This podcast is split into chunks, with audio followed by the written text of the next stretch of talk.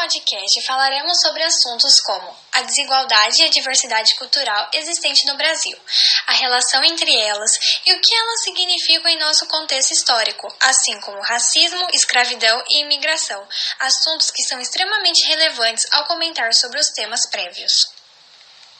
Com a abolição da escravatura e mecanização do trabalho que antes era braçal, fez com que surgisse um fenômeno de segregação socioespacial. O embranquecimento populacional levou a esse fenômeno, deixando os preços caros e não dando escolha às populações historicamente mais pobres. Para que isso ocorresse, foi aumentado o custo de vida. Assim, os brancos que tinham dinheiro seguiram suas vidas normalmente. Porém, os negros que não possuíam dinheiro ficaram na pobreza. Na tentativa de amenizar o problema, essas pessoas começaram a se instalar nas áreas periféricas da cidade, surgindo o processo de favelização. Porém, isso fez com que essas regiões se tornassem violentas, pobres e marginalizadas. Com isso, os governantes até hoje fazem vista grossa para esse problema, fazendo com que a legislação não funcione na prática nesses lugares. Não há tentativa para resolvê-lo, para colocar as leis em prática, diminuindo a pobreza e as condições precárias de grande parte da população, pois não gera dinheiro para movimentar o capitalismo. Agora, alguns dados iniciais para dar uma melhor compreensão dos próximos assuntos a serem abordados. Negros é igual à população preta mais a população parda, e eles correspondem a 56% da população brasileira. O IBGE revelou que de 2012 a 2019, pretos e pardos sempre figuraram como o maior grupo entre os cidadãos com ocupações informais. Mais de 45% do total em todos os anos é preenchido apenas por esse grupo. No Brasil, os negros são as vítimas em 75% dos casos de morte em ações policiais.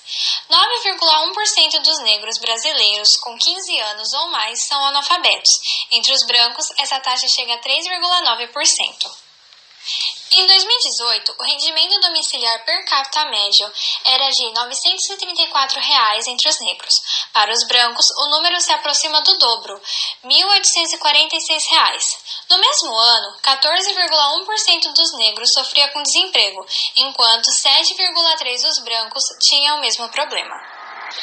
75% das pessoas assassinadas no Brasil são negras, evidenciando uma grande desigualdade.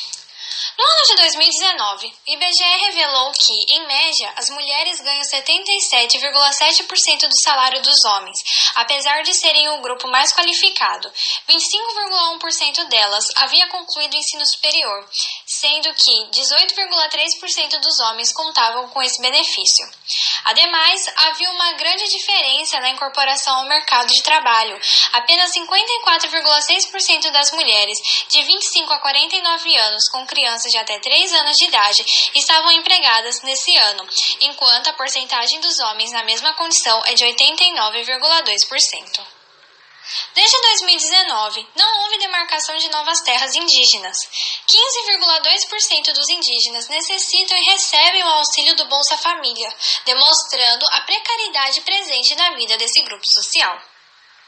Além do trecho da Constituição brasileira que diz todos são iguais perante a lei, existem outras leis específicas para certos grupos. As mulheres, por exemplo, têm a Lei Maria da Penha, lei distrital brasileira cujo objetivo principal é estipular punição adequada e cobrir atos de violência doméstica contra a mulher. E os negros, a Lei Afonso Arinos proíbe a discriminação racial no Brasil, entre outros. Mas isso não quer dizer que o racismo e violência doméstica não existem no Brasil. Todos são iguais perante a lei, mas a desigualdade ainda oprime esses grupos e muitas violações dessas leis passam despercebidas. Pretos e pardos enfrentam grandes dificuldades na sociedade brasileira, principalmente os pretos. Essas dificuldades deram início na colonização, em que africanos eram trazidos à força para o nosso país e eram escravizados. Com isso, seus costumes, culturas e religiões foram marginalizados e até hoje sofrem muito preconceito. A abolição chegou muito tarde no Brasil, em 1888, e ela não garantiu nenhum direito aos negros, como trabalho remunerado, moradia, entre outras coisas. Assim, não possuíam dinheiro, vivendo em situação de muita pobreza, e isso permanece até os dias de hoje. Outro grupo que também enfrenta grandes dificuldades são os indígenas. Desde o período colonial, eram assassinados pelos portugueses para a dominação de terra e ouro, e também eram escravizados. Seu modo de viver é completamente diferente comparado à maior parte da população.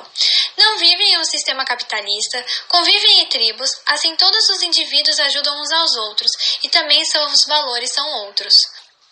Com isso, sofrem grandes dificuldades em conviver em nossa sociedade, sendo marginalizados, tendo dificuldades para estudar, conseguirem empregos e serem reconhecidos culturalmente e socialmente, recebendo como tratamento o preconceito.